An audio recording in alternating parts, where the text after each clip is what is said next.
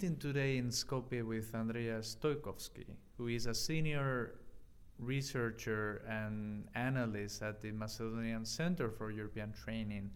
Uh, Macedonia has been, although it's an EU candidate country, you know, it has been through a lot of turmoil in the recent period, and that turmoil has a democratic elements and also security elements.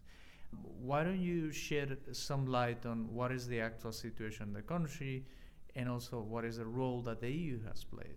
Well, first of all, welcome to the country. This is uh, not a political crisis since last year or the year before that. This is a continuous political crisis since uh, 24th of December, the Black Monday of 2012, when the ruling party, well, when the government tried to push uh, through uh, ruling party of the of Nikola Gruevski of Nikola Gruevski, and well, and their Albanian junior partner DUI of Ali Ahmeti tried to push through uh, the parliament the adoption of the budget for 2013. The opposition organized a sit-in in the parliament and tried to filibuster mm-hmm. uh, the approval of the budget. At the end, at a plenary session that was uh, premature, having in mind that uh, not all of the procedural elements were uh, were there, were fulfilled, were met the president of the parliament in organization or in cooperation with the former minister of interior and the minister former minister of finance organized a police backlash over the opposition. They threw MPs of the opposition out uh, and they also threw out first but first uh, they threw out uh, the members of the press so this has been a continuous political crisis since that period. There were protests on the street uh, immediately as actually as uh, the parliamentary session was going on, and as they were throwing out the MPs, there were protests on the street.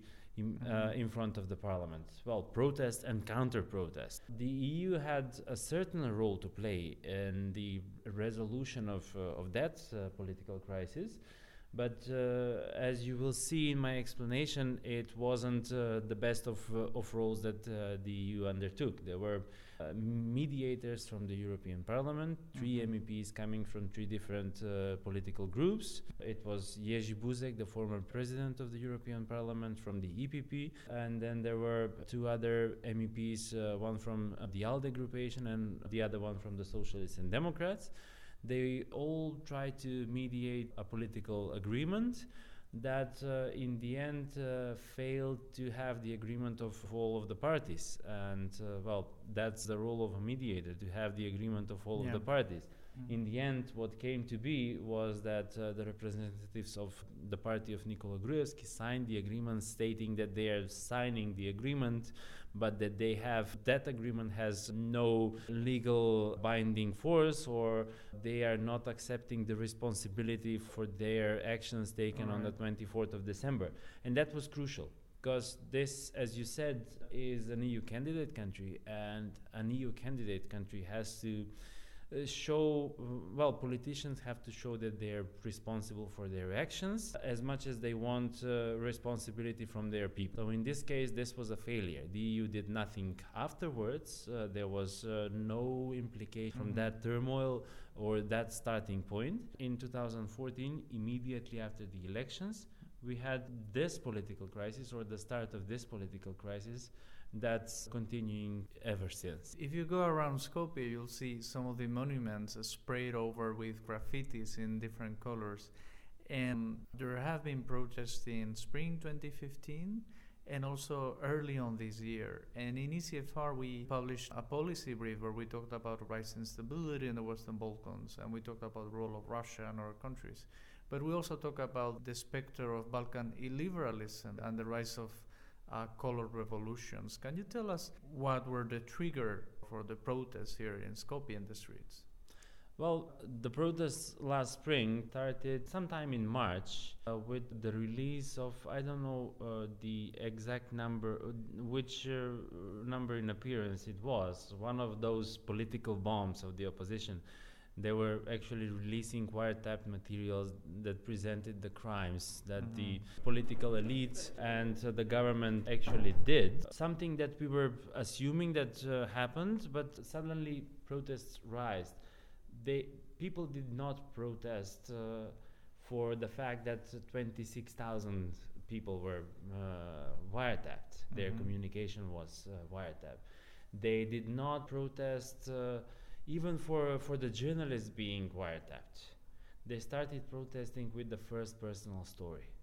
And the first personal story was the story of the former Minister of uh, Interior in the period of the political crisis, well, the interethnic conflict in 2001. Mhm. Ljube Boškovski, who was recently named as one of the political political cases or political imprisonments of this government. When they heard his personal story, the protests started. And in 2015, we had this protest going on Mhm. uh, until the 5th of May, when the uh, when they released the wiretap materials on the death or the tragic death of uh, Martin Neškovski. He was a, a guy that was celebrating the victory of VMRO DPMNE, the party of Gruevski in 2011, Mhm. and was by accident beaten to death by police forces at the place of celebration, at the main square in Skopje. Mhm. When that material was released, everybody was outraged.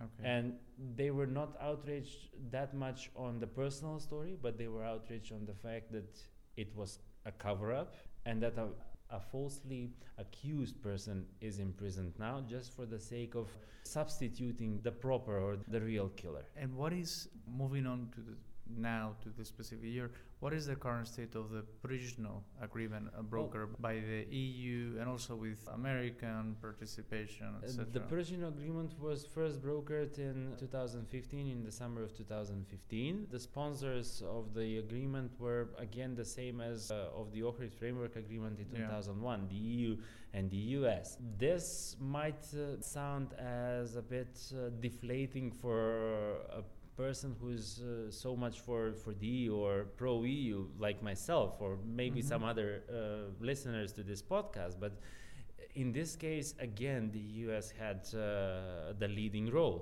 Mhm. Of course, it was uh, the EU that was uh, sitting at the chair of the table or at the Mhm. head of the table. Mhm. But then again, the power of the US or the pressure of the US was crucial for reaching the accord.